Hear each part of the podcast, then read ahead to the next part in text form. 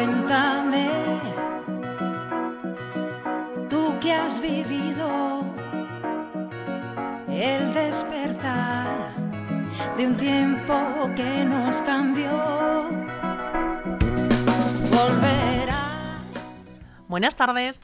Un día más nos encontramos en LGN Medios, en el corazón de Leganés, en un nuevo programa de Y si me cuentas. Y mm, contando, contando y mirando, mirando, echamos la vista atrás y mm, ¿quién nos se ha preguntado en alguna ocasión por qué yo no sé estudiar matemáticas? ¿Por qué es un rollo en mi vida? ¿Por qué me cuesta tanto trabajo entenderlo? Yo no valgo. ¿Y qué pasaba?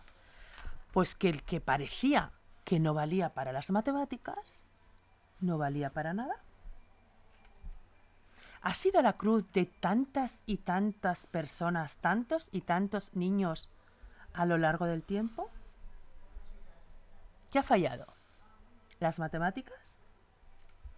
¿La manera de explicar? ¿La formación que se tenía a la hora de querer impartir esos conocimientos? Antonio, todo tuyo el programa. Buenas tardes. Encantada de que estés aquí. Pues buenas tardes, Eh, muchas gracias. Eh, las preguntas que yo he hecho a, las, a los teleoyentes y a los radioyentes, yo creo que eh, es una de las cuestiones eh, más perseguidas a lo largo de, de- la vida de uno, ¿no? Parecía que, que, bueno, pues que el tema de las matemáticas era en un primer momento para unos un tema tabú, para otros un infierno y para otros una sobrevaloración de su vida eh, laboral, ¿no? Eso de cuando yo estudiaba ciencias o letras, el que iba a ciencias era listo, el que iba a letras no era tan listo. El que no iba a ciencias es porque se le habían atragantado en un momento determinado esas matemáticas. Yo como docente siempre me pregunté, y, y- y además em, comentándolo con, con varias personas em, de, de varios perfiles profesionales, ¿no? Em, ¿Las matemáticas en sí eh, son tan raras de entender? ¿O es el docente el que no sabe proyectar ese conocimiento? Cuéntanos. Bueno, pues ahí son, son muchas preguntas y, Empieza por y- donde y quieras. cada una de ellas tiene, tiene horas y horas de conversación. Pero bueno, em, podemos decir que desde luego las matemáticas, em, las matemáticas son bonitas en sí mismas, eh, son una cosa, son una asignatura bastante abstracta de estudiar, porque a veces no se refiere a las cosas tangibles en sí mismas, eh, y lo difícil muchas veces es explicarlo. Yo creo que ahí está un poquito gran parte del problema probablemente de, de todas estas personas que de pronto son malas en matemáticas, ¿no? ¿El docente es el responsable de que a una persona le guste cierta, cierta materia, en este caso las matemáticas? ¿Influye mucho? Eh, yo, yo no, no- desde luego no creo que el docente en sí mismo sea, o sea, es, es un poliedro de muchas aristas. Eh, no diría que, que el docente, el docente es una de ellas y es verdad que igual que puedes encontrar un docente que te haga amar una asignatura, puedes encontrar un, do- un docente que haga que detestes una asignatura y, esto lo hemos tenido todos. O todos en nuestra, en nuestra etapa estudiantil hemos tenido profesores que nos han hecho amar una asignatura u odiar otra mm, y, a lo mejor al año siguiente tenías un profesor distinto y cambiaba la forma de ver esta asignatura, ¿no? Pero lo que sí que está claro es que hay asignaturas que son más difíciles de aplicar que otras y creo que las matemáticas es una de ellas. Y, mm, y por eso hay mucha gente que em, probablemente para mí uno de los problemas más graves de todo esto y, y por qué en muchos casos se explican mal las matemáticas tiene que ver con, con qué se estudia de las matemáticas, eh, qué tienen que impartir en el currículo los, los docentes, ¿no? los, profesores y maestros, y que generalmente además está demasiado eh, saturado de cosas. eh, nunca, vamos, yo creo que todavía no, he conocido a un profesor de matemáticas que me diga, yo hago el 100% de lo que tengo que, que ver todos los años, y, y al final, claro, las cosas se explican eh, muy rápido y no voy a decir que mal, pero a veces pues, pues no todo bien que se debiera, claro. Tú no eres docente, Yo no soy docente. pero em, vienes hoy al programa a visibilizar una manera de poder estudiar las matemáticas de una manera más fácil y más comprensiva. Sí, yo pertenezco a, a una empresa que se llama Divermates. ¿Las Eh, mates pueden ser divertidas? Las mates son divertidas, las mates pueden ser muy divertidas. eh, a lo mejor no es divertido em, despejar X muchas, mucho rato, muchas veces, todos los días. Eso a lo mejor no es divertido. Pero las mates eh, como ciencia son divertidas y además te sirve para explicar la vida, que eso es lo que nosotros sobre todo buscamos, ¿no? Eh, que, que se entienda que las matemáticas no es una ciencia...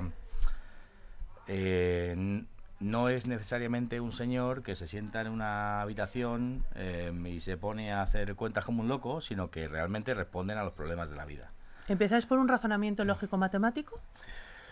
Bueno, nosotros empezamos, eh, nosotros trabajamos sobre todo la manipulación. O sea, nosotros trabajamos como, bueno, entendemos que, que, se aprenden las cosas, es decir, se aprenden jugando. Normalmente la, eh, cualquier cosa que aprendemos y, las, y, sabemos, sobre todo cuando somos niños, que es cuando, cuando además más aprendemos de todo, de la vida, cuando aprendemos a entender la vida, eh, la, lo aprendemos jugando.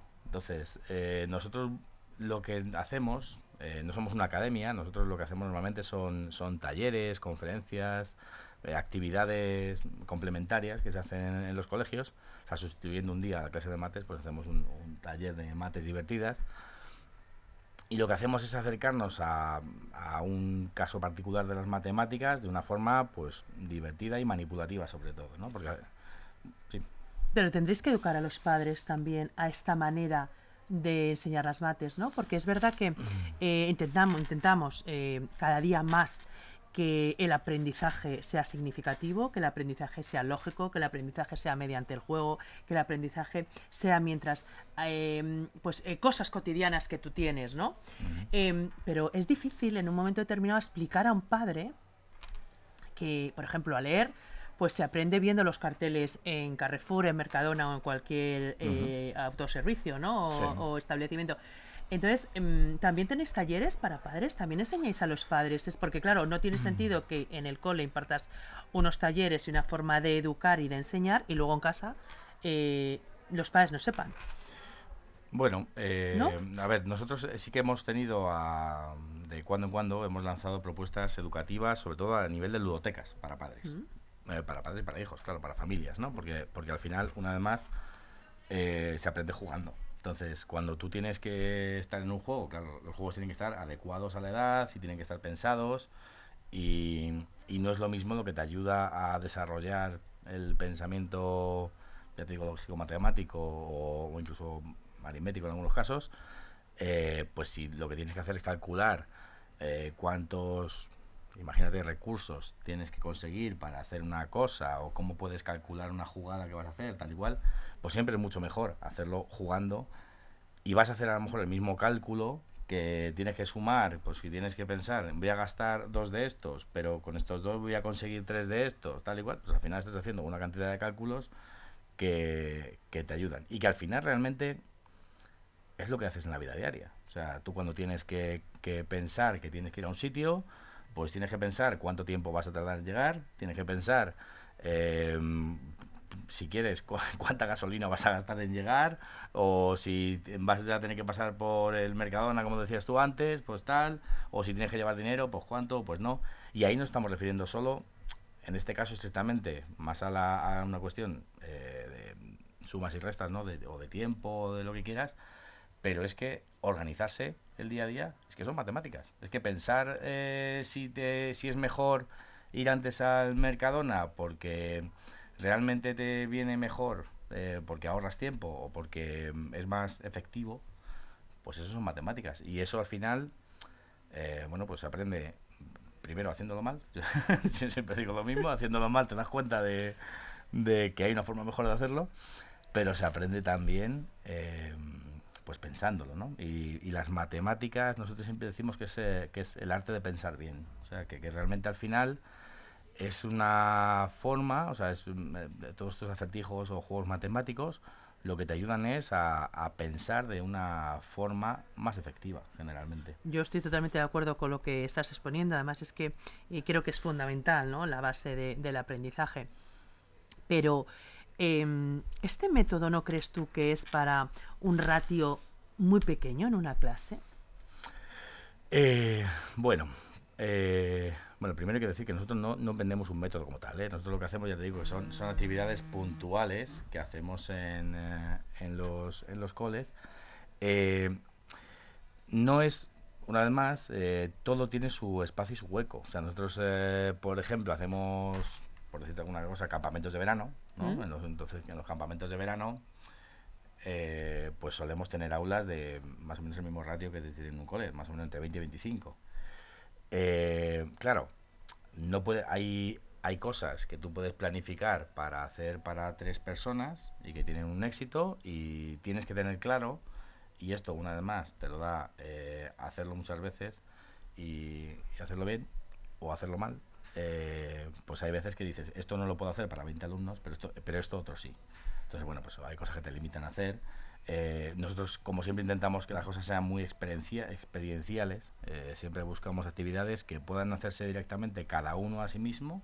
O sea, que tú digas, mira, te voy a repartir esta hoja. Te digo, por ejemplo, em, actividades de origami. Pues el origami, que es una cosa que, que a veces es hay, hay gente que, le- que es muy frustrante para ellos, ¿no? Eso te iba a decir que no siempre es satisfactorio. Claro, eh, pues nosotros lo que buscamos es una forma muy amistosa de hacerlo. O sea, nosotros en los campamentos tenemos a, a chicos que en el propio que en el propio recreo te dicen, oye, podemos bajar el origami y, y su y su actividad de recreo es hacer origami. Entonces como que se comen el Explica, bocata. explica lo que es origami. Bueno, el origami es eh, el, el arte milenario de la papiroflexia. O sea, que básicamente, bueno, ori, eh, eh, origami se- en, en japonés son dos palabras. Es, bueno, es una palabra, pero que, que se compone de origami, que es eh, doblar papel. Gami es papel, ori es doblar. Igual que la papiroflexia es doblar Mm. papel también. Y, y bueno, el, el origami es una. pues ya digo, es un arte en sí mismo y básicamente. eh, nosotros lo que hacemos, es, o sea, a través del origami, pues puedes trabajar muchas cosas, ¿no? Aparte de la, de la propia manipulación, que, que no puedes, es otra cosa igual, tienes que también saber a quién te lo estás dando, ¿no? O sea, tú puedes eh, darle, tú puedes poner, hacer origami a un chico de sexto, a un chico de quinto, em, pero a partir de ahí para abajo tienes que tener cuidado, tienes que ya estar muy encima de ellos, no porque no lo puedan hacer, porque ya tienen la, la, la psicomotricidad fina, ¿no? la, la destreza para poder hacerlo, pero bueno, sí que bueno, pues, pues cualquier, cualquiera que sea docente de, de cursos de primaria eh, sabe que les tienes que dar la mano, pero no les puedes soltar mucho porque a veces tienes que estar muy encima de ellos, ¿no? Pero bueno, eh, consiguen hacer cosas muy bonitas. Y, la, y sobre todo la idea es que a través del origami trabajas mucho contenido matemático, o sea, trabajas vértices, cuadrados, triángulos, eh, una bisectriz, una trisectriz, eh, un plegado mm, en, en valle o en montaña. O sea, son muchas cosas que una vez más, eh, muchas son un contenido directo que puedes aplicar en el- incluso en, el área curricular, vamos a decir, pero hay muchas que tú estás haciendo eh, matemáticas, te estás divirtiendo haciendo esto como una como un hobby más, pero a la vez estás desarrollando capacidades y cosas. Fíjate, yo mm, eh, me considero mm, una docente tradicional. Es verdad que abierta a todas las posibilidades, a la digitalización, a, a los talleres, a cualquier. Pero con una base, em, yo la llamo real.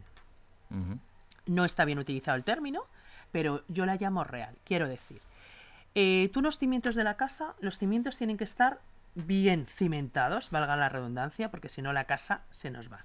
Luego tú puedes poner las paredes de pladur, puedes poner el techo de paja, puedes poner las paredes enteladas o empapeladas. Pero lo más importante son los cimientos y tú lo demás lo adornas. Entonces, las divermates es un complemento a esa docencia tradicional, a esos contenidos curriculares que nos exige el Ministerio cumplir. Porque indiscutiblemente tú puedes vender que las divermates son divertidísimas, que mm, eh, estos talleres nos ayudan a, pero el niño tiene que saber sumar y restar en un tiempo determinado, Antonio. Sí. ¿Qué hacemos con ese tiempo para jugar con ese tiempo determinado y para, eh, para sobre todo para eh, responder a, a- a ese currículum ¿no? que nos, que nos eh, eh, exigen, desde luego, Sí. y a esos resultados? Aquí hay, bueno, em, son muchas preguntas, voy a, responder, voy a intentar responder todas. Eh, como complemento a... Como complemento son perfectos. lo que hacemos es perfecto. ¿Por qué? Porque lo que nosotros hacemos eh, generalmente es una cosa que lamentablemente los colegios no se pueden permitir, que es eh, trabajar mucho a través de materiales manipulativos. Es que no tenemos tiempo tampoco, ¿eh? Entonces, muchas veces nos pasa que nosotros llevamos de una forma muy práctica cosas que los propios centros no pueden llevar Claro, nosotros para diseñar cada taller de una hora le hemos dedicado mucho tiempo y mucho dinero.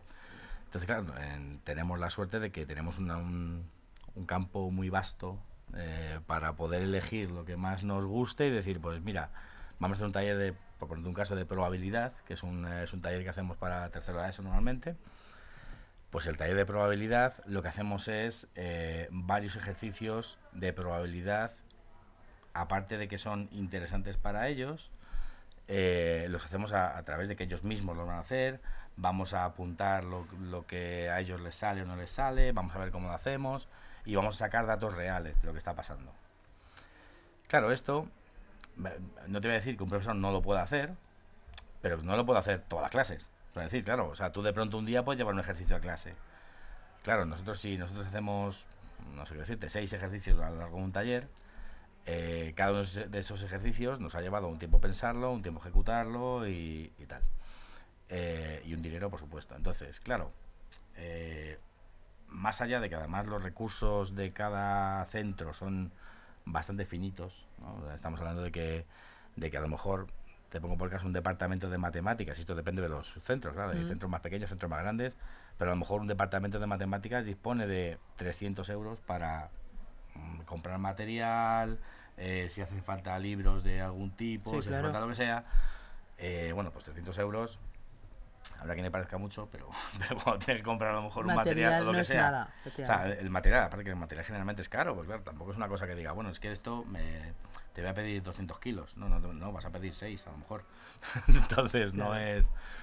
Eh, total, que entonces para nosotros le ponemos mucho empeño en que lo que hagamos sea divertido, sea interesante, funcione, se pueda hacer y, tal. Entonces, hay veces, por ponerte un caso, en el caso, de, por ejemplo, de la probabilidad, que hay centros que nos llevan a nosotros a hacer este taller al, a sus clases porque hay veces que a la parte de, de probabilidad no llegan. No llegan porque además esto, por algún motivo, siempre está... Porque no hay tiempo. Porque son los últimos temas. Está siempre al final del, libro, que ahora esto lo podemos debatir también. Eh, y claro, hay chavales, hay chicos, hay niños y niñas, o chicos y chicas, adolescentes, que de pronto ya, cuando se, presentan a, te digo ya incluso a, la EVA o a, algún examen, PIS o lo que sea, de pronto lo único que han visto es lo nuestro de, de probabilidad, porque no les ha dado tiempo a otra cosa, ¿no? Y, por ejemplo, otra cosa igual, ¿no? Que, que yo siempre, en el caso de la probabilidad, yo que tengo, un, tengo, un, tengo una espinita en el, en el pecho, porque claro, siempre pienso que, que probabilidad estamos viendo toda la vida. O sea, es algo que todos los días lo tenemos en la tele, todos los días hablan, nos hablan de porcentajes, nos hablan de si ha pasado algo. Es que un es que la, la vacuna de COVID funciona en un 91%. Bueno, ¿qué significa eso? Que, que hay nueve personas que no se van a curar. Es difícil explicar todo eso, ¿no? Tengo que ir a comprar lotería. ¿Qué probabilidad tengo de que me toque? Pues, ¿qué lotería quieres comprar? yo te lo cuento. Mira, eso también, también es un tema ¿Qué probabilidad, Antonio, tengo yo de que me toque un pellizco? Pues mira. No sea millonaria, pero yo quiero seguir viniendo aquí, divertirme, ir a mi cole a trabajar. Quiero decir, yo quiero seguir con mi vida. Pero ¿qué probabilidad tengo yo de un pellizquito? ¿Eso que dicen de un pellizquito? Mira, pues te voy a contar la probabilidad que tienes. La probabilidad de, Navidad, nada. Mira, la probabilidad, te voy a decir que la, probabilidad, la lotería de Navidad, que esto eh, hace unos años nos entrevistaron en, el canal en el canal de televisión española, en el canal de este que está todo el día con noticias, que no vamos a hablar cómo se llama. 24 horas. 24 horas, efectivamente. Eh, el día previo a la lotería, ¿no? Precisamente un poquito para hablar de estos temas. Bueno, pues mira, para que te haga... La lotería de Navidad es la que más probabilidad que tienes que te toque. Es decir, hay 100.000 números, tú compras uno y tienes una posibilidad entre 100.000 de que te toque. El problema está en que no somos conscientes de qué significa 100.000. O sea, tenemos un, un, sistema de números que dice, bueno, es que es muy fácil de, de que de, de un 100.000, uno, o sea, uno No son un 100.000 número- personas, es que son 100.000 Son 100.000. décimos. Claro, pero, pero sea como sea, por ejemplo, creo que en Alcorcón hay 95.000 personas, ¿no? Sí, No claro. sé, no sé en Leganés mismo cuántos hay, pero habrá alguna menos, yo creo que habrá como unos 80 por ahí. ¿Habitantes? Sí, habitantes. 195.000. ¿En, en, en Leganés? En, el- en, sí, sí, eh, Ah. 190, 180 y tantos, casi Pues 200.000 claro. habitantes. Eh, para que te hagas Bueno, voy a ir un poquito a todo esto, pero, pero fíjate cómo es la cosa. O sea, de, de- que te toque la, la primitiva, o sea, perdón, la, la del gordo de Navidad, tienes una posibilidad entre 100.000, ¿no? Hay 100.000 números, antes eran, parece que 85.000, pero ya lo subieron hace tiempo, uno entre 100.000. De que te toque, por ejemplo, el gordo de la... Perdón, el, décimo este de, la- de la 11, ahí hay luego 150 series. 150 series ya no son... Son 100.000 números por 150. ¿Vale? Eh, que te toque la primitiva, que es un clásico también. Aquí lo que lo- la posibilidad de que te toque es una entre casi 14 millones, 13 millones 980 mil o algo así más o menos. Claro, ¿qué significa un entre 14 millones? Claro, eh, esto es muy difícil de ver porque realmente ¿Cómo lo explicas esto a los niños, por ejemplo, Pues mira, en las divermates? nosotros no tenemos, o sea, no, no somos conscientes de lo que son 14 millones de cosas. No, O sea, nada, Sabemos que cero, dice, nada. ¿cuánto es? Un montón. Un montón. Vale. Pues mira, eh, tú imagínate que yo te doy a elegir una carta, ¿no? Yo te cojo Sí. una baraja de póker y te digo, toma, elige una carta y fírmala. Y tú pones ahí, perfecto, la perdemos. Y ahora te digo, toma, mira, vas a ele- me vas a dar un euro. Si coges otra vez la misma carta, yo te doy 52 euros. Y si no, pues me quedo el euro. ¿Mm? ¿Vale? ¿Te parece justo? No. No, bueno, pues te estoy ofreciendo realmente un juego que, sea, que, que se considera un juego justo. Es decir, realmente, si jugásemos 52 veces, lo más probable es que una de las 52 cojas la tuya. Hay 52 cartas. Bueno, realmente una de cincu- 52 veces, en teoría, cogerías la tuya, ¿no? Si tienes un poquito más de suerte, pues la cogerás dos veces. Si tienes mala suerte, pues ninguna. Pero bueno, esto es un juego justo. Pero claro, esto es una entre 52. Que las loterías, por cierto, no son un juego justo. es otra cosa que también tenemos que hablar. Imagínate que yo empiezo a echar barajas. Ya no tengo 52 cartas, no tengo 300 cartas. O sea, voy a empezar a echar barajas. Eh, esto es difícil de pensar, pero eh, bueno, la Torre Eiffel, la conoces, ¿no? Sí. La Torre Eiffel es casi tan alta, la, la Torre Eiffel mide 300 metros. La torre más alta de las torres que tenemos en Madrid mide 250 metros de altura, ¿vale? Vale, pues tú imagínate la- una torre de cartas tan alta como la Torre Eiffel. Y que cojas la tuya. Y tienes que ir y coger una solo. Cada vez que cojas una, vale un euro. ¿Vale? Y tiene que ser la tuya. Bueno, pues es la Torre Eiffel, pero 13 veces. O sea, tienes que coger tu carta firmada de una torre tan alta como 13 veces la La Torre Torre Eiffel. Eiffel. Y esa es la posibilidad real, o sea, eso es que te toque la, la primitiva. O sea, los, los seis números de la primitiva. Entonces, a ver, un pellizquito, depende de lo que entiendas por un pellizquito. Si quieres que te toque la primitiva bien, eso es. Claro, luego la gente dice, "Vale, pero ya, pero a alguien le toca. Sí, bueno, que a alguien, a alguien le va a tocar. Si por Sí, ahí claro. pasan 14 millones de españoles y cada uno se lleva una carta, pues a alguien le tocará. Pero no tienes por qué ser tú. O sea, será otro español a quien tú no conoces y que puede ser que viva en Albacete o en Teruel, quién sabe. Y que te toque el Euromillones. Porque claro, estamos hablando de esto es la, la primitiva, pero el Euromillones no es eh, 13 veces la Torre Eiffel, es 70 veces la Torre Eiffel. O sea, como Jesucristo. Vamos a perdonar 70 veces 7, ¿no? Pues eso. Pues claro. ¿Hay que perdonar 70 veces 7 o hay que subir 70 veces a la Torre Eiffel? Entonces, claro, tenemos un sistema de numeración que es tan bueno porque combina la parte, aparte del valor por- del, del valor numérico, combina también la posición, que claro, tú escribes 14 millones y 14 millones son 8 números.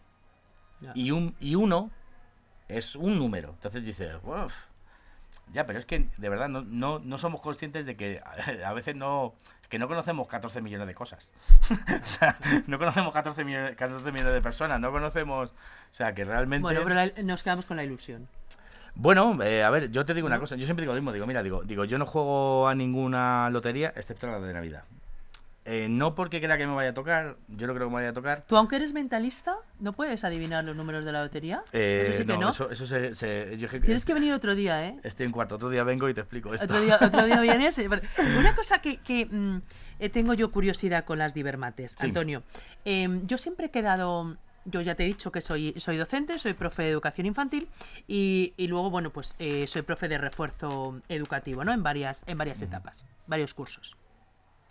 Cuando, sobre todo en, los, eh, en el último curso infantil o primeros cursos de, de primaria, em, un niño no sabe hacer un problema de matemáticas, yo cuando explico a la mamá que eh, no es que no sepa sumar 2 y 3, 5, sino que no ha sabido hacer la operación, que no ha sabido leer.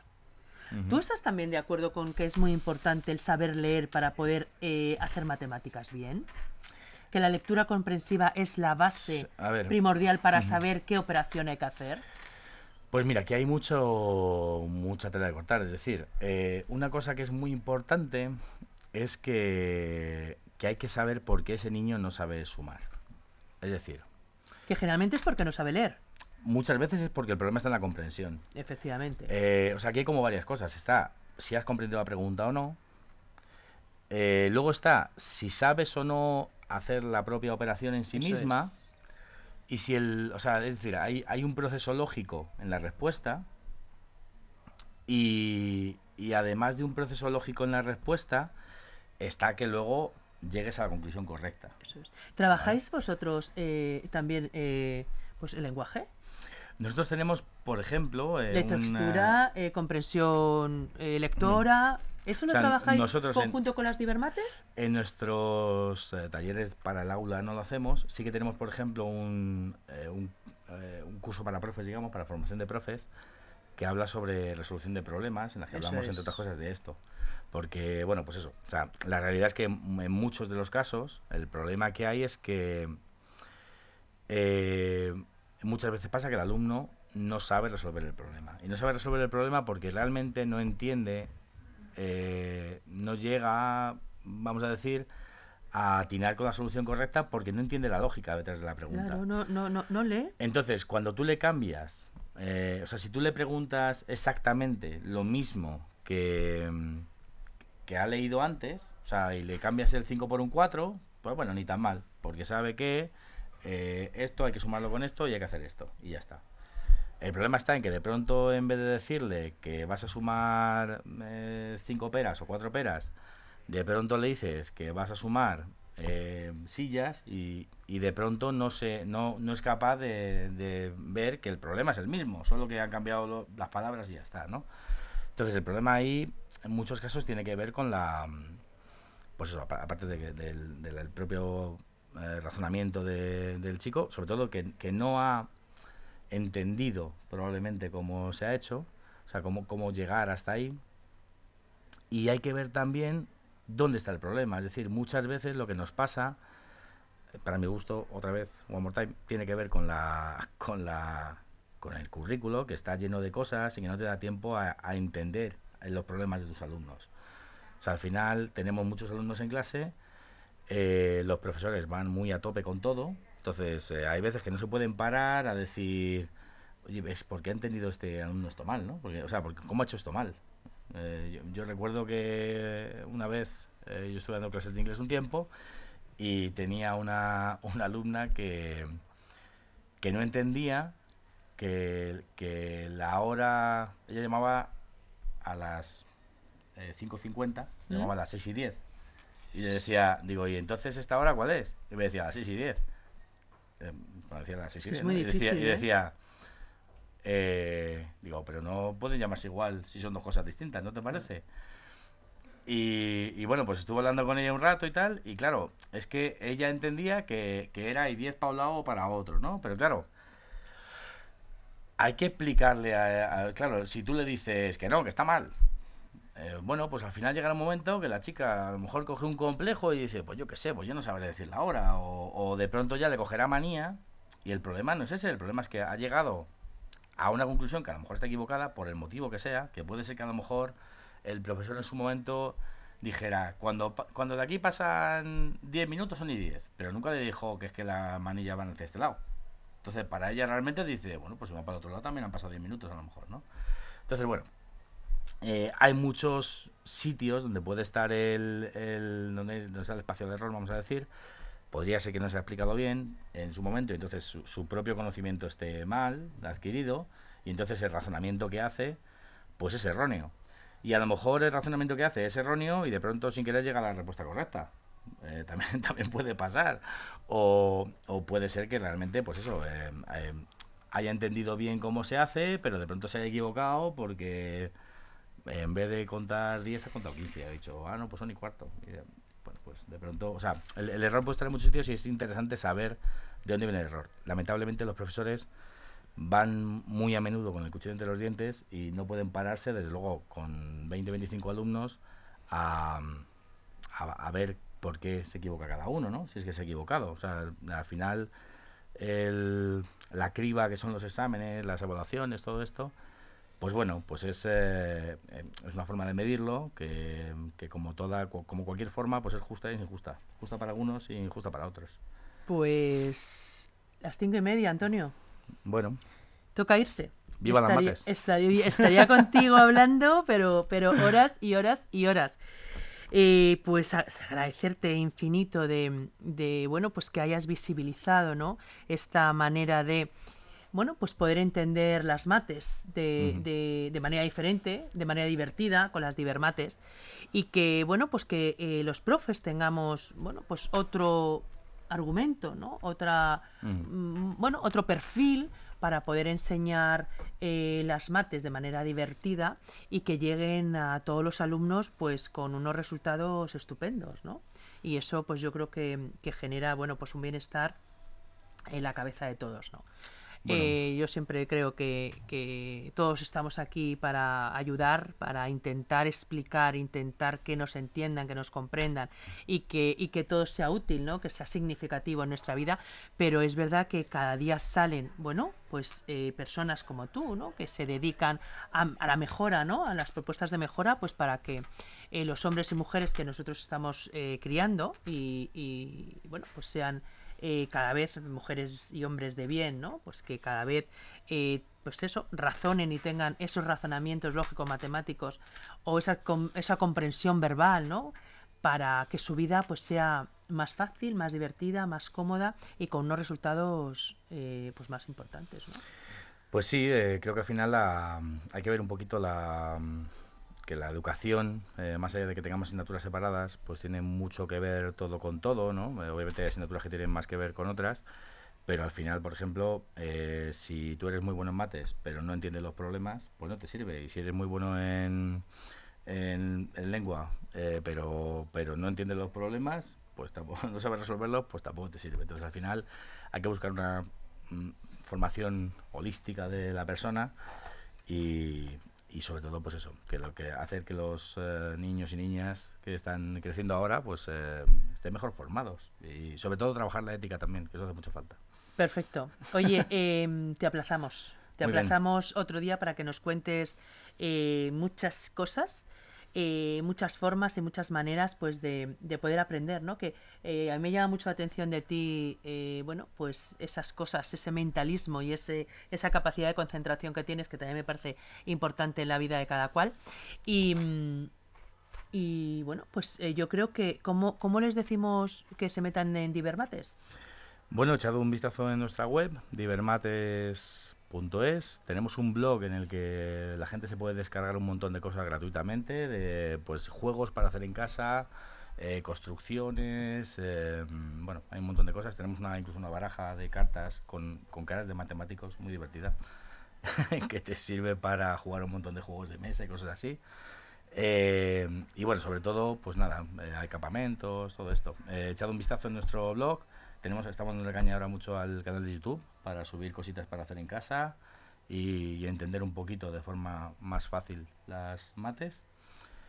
Y pues eso les invitamos, invitamos a que se metan en Divermates, que le echen un vistazo, que los colegios pues también eh, oferten a sus alumnos, oferten a sus padres esta manera tan divertida de aprender y que los papás pues también nos metamos para que cada día eh, facilitemos ¿no? a nuestros hijos y a nuestros alumnos un aprendizaje mucho más significativo. Sí.